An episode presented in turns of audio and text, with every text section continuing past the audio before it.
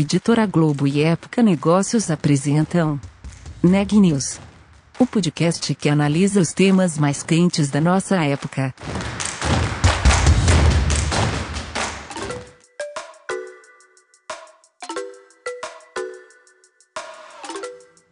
Olá, meu nome é Daniela Frabasile, eu sou da Época Negócios e esse é mais um episódio do Neg News, a nossa série de reportagens sobre a pandemia do novo coronavírus.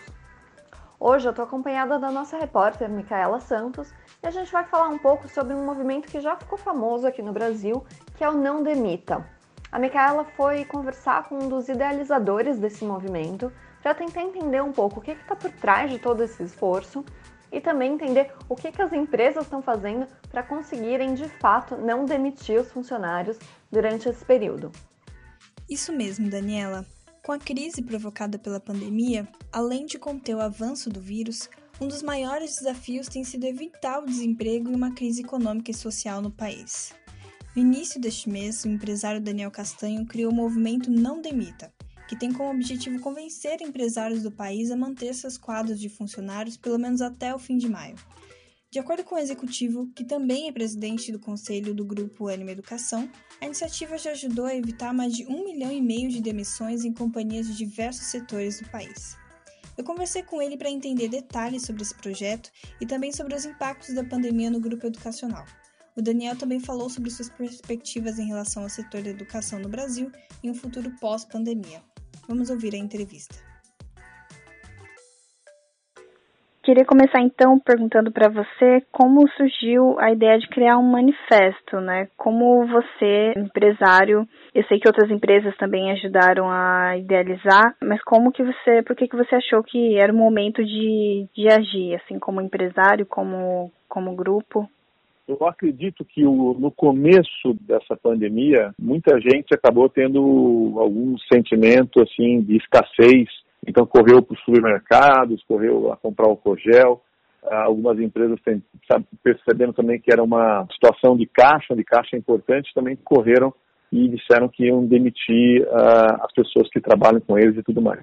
Uhum. Entretanto, passado alguns dias, quando você começa a entender que já tinha pessoas que estavam passando fome, quando você começa a entender que você precisa distribuir cesta básica e, e perceber efetivamente que você precisa estar em isolamento, para evitar um caos na infraestrutura médica. E ao mesmo tempo você teria outra responsabilidade, que é não demitir para evitar um caos da quantidade de pessoas desempregadas, eu acho que aí nesse, nesse momento, é, vários empresários, e foi então que foi nesse momento que eu escrevi o, o manifesto, e acabei de escrever o manifesto já, falei com várias pessoas, os primeiros foram a Luiz Helena, do Magazine Luiza, o Sérgio Rial do Santander, e depois todos os outros bancos, né, o Itaú, uhum. o Bradesco, é, é, a Localiza, MRV e vários outros, né, CIT, o Boticário, Natura e tal, e, e, todos e todos foram muito, assim, todo mundo estava com aquele mesmo sentimento.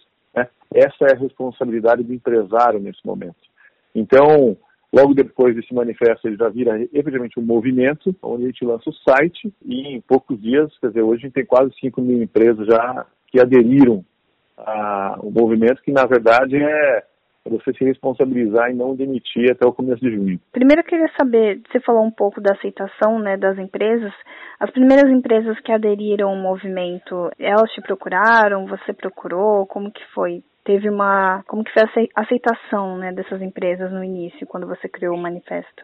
Foi incrível, porque eu, na verdade, eu que liguei, né? Comecei a mandar WhatsApp para eles e ligar. E de cara todo mundo, não, eu falei, olha, eu escrevi esse manifesto, o que, que você acha? Vamos assinar junto, vamos, vamos, vamos, vamos. E aí, assim, todo mundo dessas grandes empresas que eu te falei, é, eles disseram, eu estou assinando junto. E aí, alguns disseram, olha, eu não vou demitir, mas eu preciso aprovar com o meu conselho, e aí eu sou multinacional, tenho que aprovar com não sei quem, e tudo mais. E eles, o sentimento era, nós não vamos demitir. A responsabilidade nossa, enquanto empresário, é não demitir.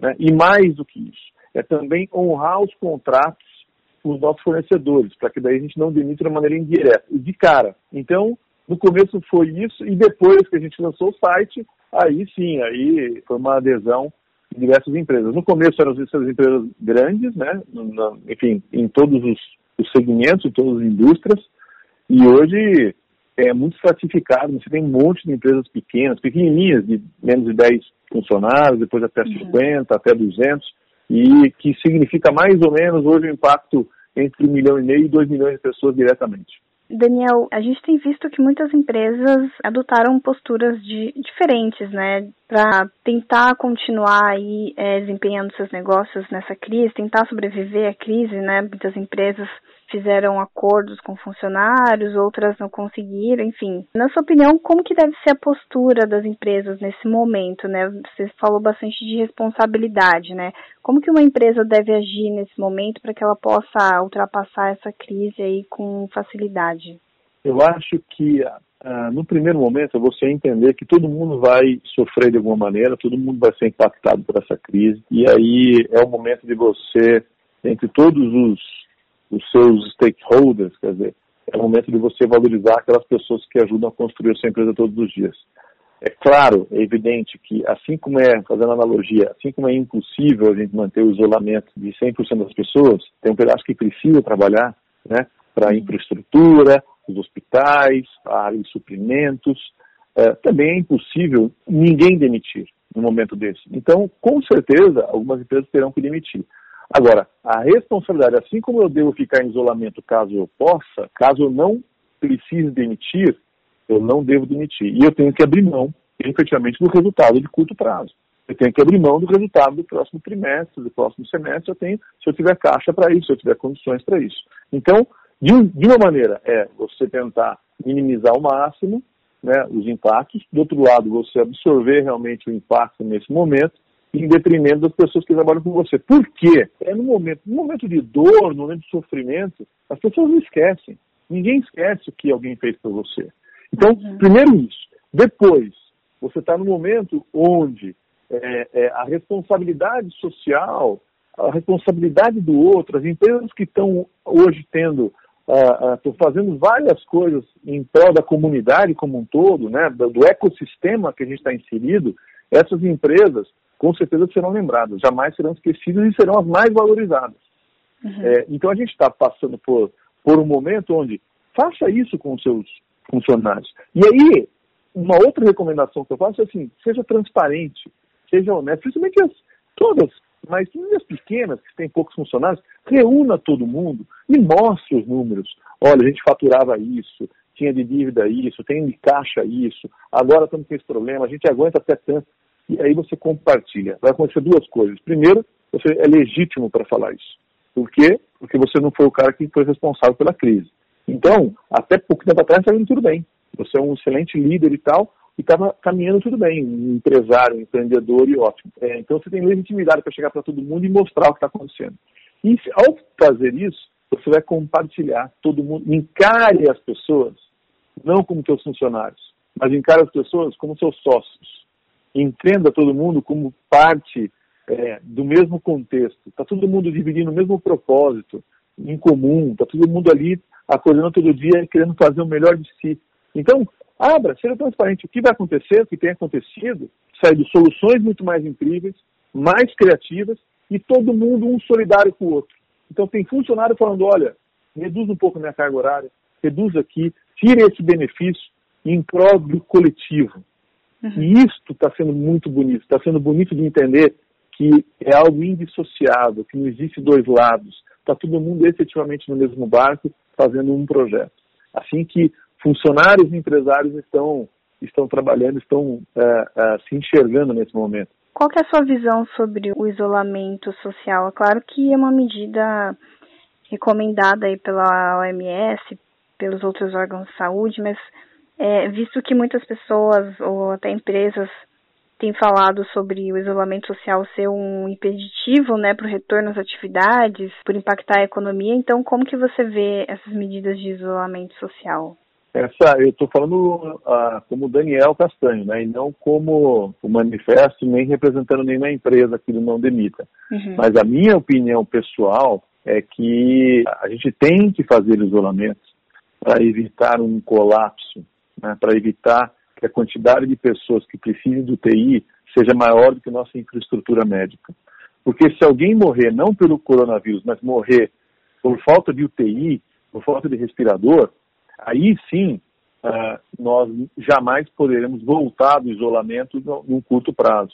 Então, a gente tem que fazer o isolamento durante um mês, durante uh, dois meses, que seja, 45 dias, uh, para que a gente possa voltar de maneira gradativa. E se a gente não fizesse isso, né, ou as regiões que não fizerem isso, aí sim o isolamento vai ser de três meses. E aí o colapso econômico é muito maior. Então, eu acredito que é pela questão médica e pela questão econômica. Uhum. Porque se houver um colapso na questão médica, aí a questão econômica vai ser muito maior. Então eu acho que o isolamento é necessário para favorecer as duas coisas.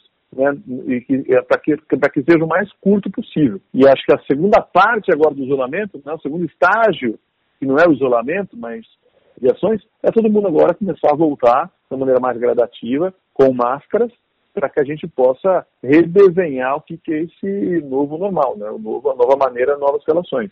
E vai impactar muita empresa, vai impactar muita indústria, vai impactar muitos segmentos. E qual tem sido o impacto no grupo Anima? Como que a pandemia tem afetado o grupo? Quais medidas vocês adotaram aí nos últimos meses? Tem, se as equipes estão trabalhando de maneira remota? Sim, é, nós temos 8 mil pessoas que trabalham conosco e 140 mil alunos. É, então, todas as 8 mil pessoas estão trabalhando de maneira remota. O que nós fizemos? Como a gente tem diversas universidades em diversos lugares, uhum. a gente tem uma plataforma onde todos os professores que preparam as suas aulas, com estudo de caso, com vídeos, é, enfim, todo o material que ele prepara para ele compartilha com os outros professores daquela mesma área dele, para que todo mundo possa é, ir compartilhando, dividindo uma construção coletiva. Então a gente já tem essa plataforma de conteúdo de todas as áreas do saber. O que, que nós fizemos? Fizemos uma parceria com uma plataforma de videoaula, com o Zoom, e fizemos uma parceria com a empresas de, de telecomunicações, onde a gente deu uh, 5 GB para todos os professores e funcionários e também para vários para alunos que não tinham, e com a parceria com o Zoom e com essa plataforma que chama ULife, todos os professores então e os alunos têm acesso àquele conteúdo antes, e os professores estão entrando na casa deles, dando aula, exatamente no horário da aula que seria, e os alunos também entrando na plataforma. Então, é, assim, em uma semana a gente passou a ter é, um novo formato de educação. Eu queria deixar aqui claro que não é o ensino à distância, tá? Eu até uhum. acho que a palavra ensino à distância vai deixar de existir. Uhum. É, é uma plataforma. Pense o seguinte: a gente mudou de ensino à distância para aprendizagem com o uso de tecnologia. É, é. completamente diferente.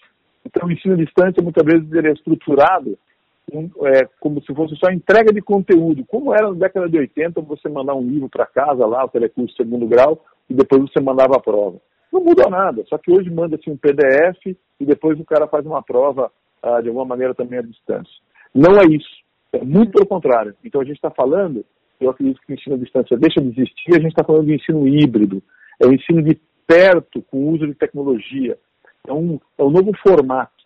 E eu acho que o que ia acontecer uma transformação que acontecer na educação em 10 anos, agora vai acontecer em dois anos. O que aconteceu em dois anos vai acontecer em três meses. Mas a educação, aquele formato onde se oferecia a mesma coisa para todo mundo, vale para a escola né, infantil, médio e vale para a universidade. O aluno entra, você oferece a mesma coisa para todo mundo, o aluno aprende de uma maneira passiva, é o professor falando ele, ele de maneira passiva, algo que não faz nenhum sentido para ele, o único sentido para ele é fazer uma prova para passar de ano no final, do, no final do, do semestre ou do ano, mas sem significado. Então agora, a educação você tem que ter significado, você tem que aprender alguma coisa que faça sentido para você. Para que tenha sentido, tem que ser personalizado, não pode ser a mesma coisa para todo mundo, e tem que ser algo ativo. Então é, é você trabalhar em espaço maker, em laboratórios, é mão na massa, em projetos. Então a gente está falando de uma mudança assim enorme. Eu até digo que nesse momento a gente está acelerando a morte do velho. Né? Uhum. A, a, as escolas estavam mais obsoletas como um todo e a gente agora tem que redefinir a escola. Eu acho que a ANIMA ela está na vanguarda em relação a essa transformação efetiva da educação. Mas, independente de qualquer coisa, estou falando aqui de maneira geral para a educação. Né? De maneira geral para a educação, a educação vai passar por uma transformação enorme. Dentre todos os segmentos que a gente está vendo que que, que de alguma maneira vão se transformar com essa, após a, essa pandemia, é, a educação é, certamente é uma das que mais vai sofrer mudanças. E também falando sobre uma perspectiva econômica, assim, para o Brasil de maneira geral, como que você vê nos próximos meses? Quais são as suas perspectivas? Eu, claro, a gente vai passar por meses muito, muito complicados, muito difíceis, mas a minha expectativa, a minha esperança é que as empresas, eu acho que nesse momento deveriam entender que não dá mais para você não ser híbrido, né? Você tem que ter. Quem não é online hoje deixou de existir, né? Quem tem alguma plataforma tecnológica deixou de existir. Então você tem que, ao mesmo tempo, é, ter um pé no presencial e o pé na distância. Outra coisa, você tem que é, brincar assim, a trabalhar na defesa e no ataque. Né? Então, assim, o que, que você vai fazer agora no curtíssimo prazo? para evitar um colapso, para, quem sabe, não demitir, quem sabe segurar o caixa, o que você vai fazer no curtíssimo prazo. E depois, o que é o ataque? Como é que você vai redefinir o seu modelo de negócio? Como é que você vai redefinir? Por isso que eu estou falando que é muito importante você é, trazer a sua equipe, seu time, discutir, para que juntos, quem sabe você redefina agora um novo modelo de negócio, utilizando uma plataforma, quem sabe você repense o produto, quem sabe você repense os seus clientes, a sua cadeia de fornecedores pode estar hoje em lugares muito mais remotos que você nem imaginava. Enfim, então eu acho que a gente está falando de um novo momento, né, de, um, de um novo formato. E aí, se o Brasil, se a gente for ágil o suficiente para ter esse, esse mindset, quem sabe, esse pensamento digital, se for ágil o suficiente para tomar algumas medidas para evitar um colapso efetivo da quantidade de desempregados, a curva ela está um pouco menor do que a gente estimava, né? Ou do que os mais pessimistas estimavam. Então, quem sabe, eu tenho a esperança que a nossa retomada do crescimento também vai ser, quem sabe, mais rápido do que a gente imagina. Apesar que qualquer é, opinião nesse momento é um, é um grande chute, né? Mas a minha, a minha sugestão aqui é que todo mundo repense, repense um ecossistema. É, eu acho que tem coisas muito importantes que a gente deveria repensar. Por exemplo, a hora que a gente pensa em infraestrutura básica para as comunidades, a gente sempre pensa em água, esgoto, enfim. Eu acho que a gente deveria também considerar que tecnologia é uma infraestrutura básica uhum. para as comunidades. Por quê? Porque se, hoje tem várias plataformas, por exemplo, de educação, e que o, muitas Infelizmente, muitas crianças que estudam na rede pública não têm acesso, porque não têm acesso nem à infraestrutura de tecnologia. Então, se a gente conseguir entender que a infraestrutura tecnológica é algo básico que vai fazer com que o pessoal da comunidade é, tenha acesso a outros modelos de negócio, pode trabalhar de maneira mais remota, pode desenvolver um pequeno e-commerce ali dentro da comunidade, é, vai ter acesso à informação, vai ter acesso a, a trabalhar de maneira remota, vai estar integrado por exemplo, um sistema educacional, pode ser criada uma grande comunidade de aprendizagem, onde alunos de uma escola pública com alunos de uma escola privada podem fazer projetos de trabalho juntos, porque hoje a tecnologia agora vai fazer parte desse novo formato da sociedade. Enfim, então eu acho que se a gente conseguir que haja o suficiente e investir em algumas frentes, quem sabe a gente consiga sair dessa crise é, tendo um impacto na economia muito menor do que, do que, do que a gente está prevendo ou do que alguns pessimistas estão prevendo. Claro. E Daniel, para a gente finalizar, queria que você falasse um pouco assim, vocês estão criando um movimento agora com milhares de empresas, né? Esse momento de, de colaboração, né, de união entre as empresas, enfim, de vários setores, falando sobre a responsabilidade que essas companhias têm na vida das pessoas, para a economia, enfim. Então, queria que você falasse para você qual é a lição que esse movimento vai trazer, né, até para um período, pensando num período pós-pandemia também. Qual é a grande lição do, do movimento? A gente está tá numa fase, está num momento que a gente está ampliando efetivamente a consciência, a gente está revendo o nosso, nossos papéis, está revendo a nossa a nossa nova maneira de se relacionar, de estudar, de trabalhar, de tomar decisão, enfim. Eu, eu acho que aquelas empresas que trabalhavam com comando e controle, né, e querendo controlar o horário, querendo controlar todas as coisas, e isso aqui é um chefe e tudo mais, elas vão deixar de existir. Então, é, o que a gente está falando agora, está é, falando de uma, das empresas vão trabalhar com empoderamento, com autonomia, né, com confiança, redesenhando todos os processos, entendendo que você faz parte de um grande ecossistema. Essas sim serão as empresas. Empresas que entendem que todo mundo é empreendedor. Alguns arriscam com o CNPJ do outro. Mas todo mundo efetivamente está, enfim, de uma maneira coletiva, construindo algo diferente. Então, eu acho que a gente está entrando num, num momento e que eu sempre digo, quando você passa por uma doença grave ou uma coisa, uma crise, alguma coisa assim, ninguém sai ileso. Todo mundo de alguma maneira cresce, reflete e pensa o que pode fazer diferente. Eu acho que é o momento sim da gente de nós nos redefinirmos enquanto a relação entre, entre nós, seres humanos, a relação entre as empresas, perceber que a gente faz parte de um grande ecossistema, que o que acontece ali a, a 10 quilômetros, a 5 quilômetros da sua casa, é, pode realmente impactar você, entender que é, deixar, deixarmos de ser míopes, né? entendermos que míopes enquanto seres humanos, enquanto olhar para o outro, e míopes enquanto empresas. Então, acho, acho que a gente está num, num momento de menos competição e mais colaboração e mais. Né? Eu acho que, o, de um lado, acho que a gente vai estar muito mais exigente em relação aos momentos que a gente vai estar junto, né? Momento uhum. encontro físico e tudo mais. Então, do, de um lado, ele vai estar mais exigente. E do outro lado, o ser humano ele é essencialmente contato físico, abraço, brinde, tá junto, constrói junto, é brainstorm, é dar risada. Então, o ser humano não é, ele não é, foi feito para a, a, distância, ele é uhum. é de perto.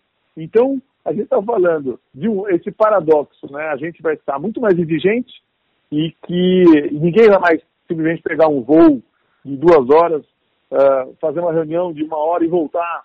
E ao contrário, hoje acho que a gente vai restabelecer o que, que é o nosso conceito de lugar, de espaço, de tempo, para que esses momentos que a gente tenha de uma maneira presencial sejam muito mais valorizados, sejam enriquecidos, seja para construir alguma coisa diferente. Então eu acho que a gente está no momento de redefinição é, da sociedade como um todo, de modelos de negócio, e acho que a gente vai sair, o ser humano vai sair mais humano depois dessa crise. Né? Então é um pouco, apesar do, do maior uso de tecnologia, uh, a gente vai sair mais humano depois dessa crise.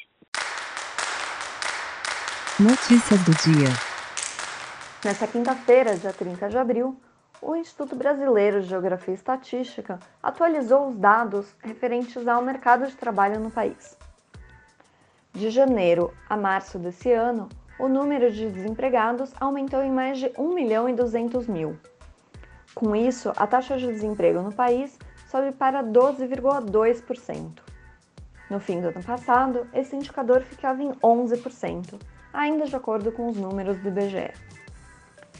Segundo Salim Matar, que é secretário do Ministério da Economia, o desemprego no país pode chegar a dobrar nesse ano por conta da crise causada pelo novo coronavírus.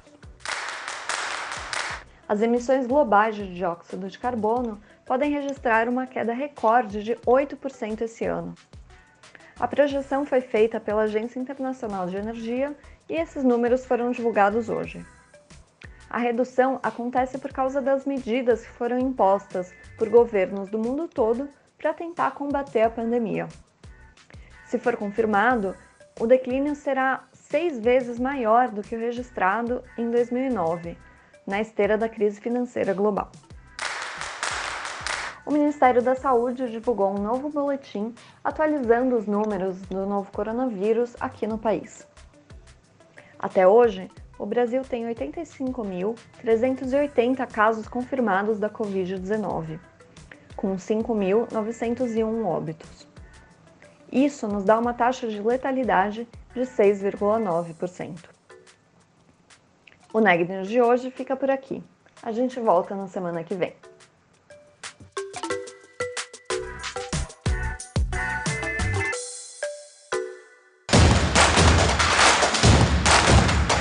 Esse podcast é um oferecimento de Época Negócios. Inspiração para inovar. Não deixe de conferir nossos outros podcasts. Presidente Entrevista Presidente. The Office. E os negócios da nossa época. Ouça, acompanhe, compartilhe. Vamos fazer deste podcast o nosso ponto de encontro.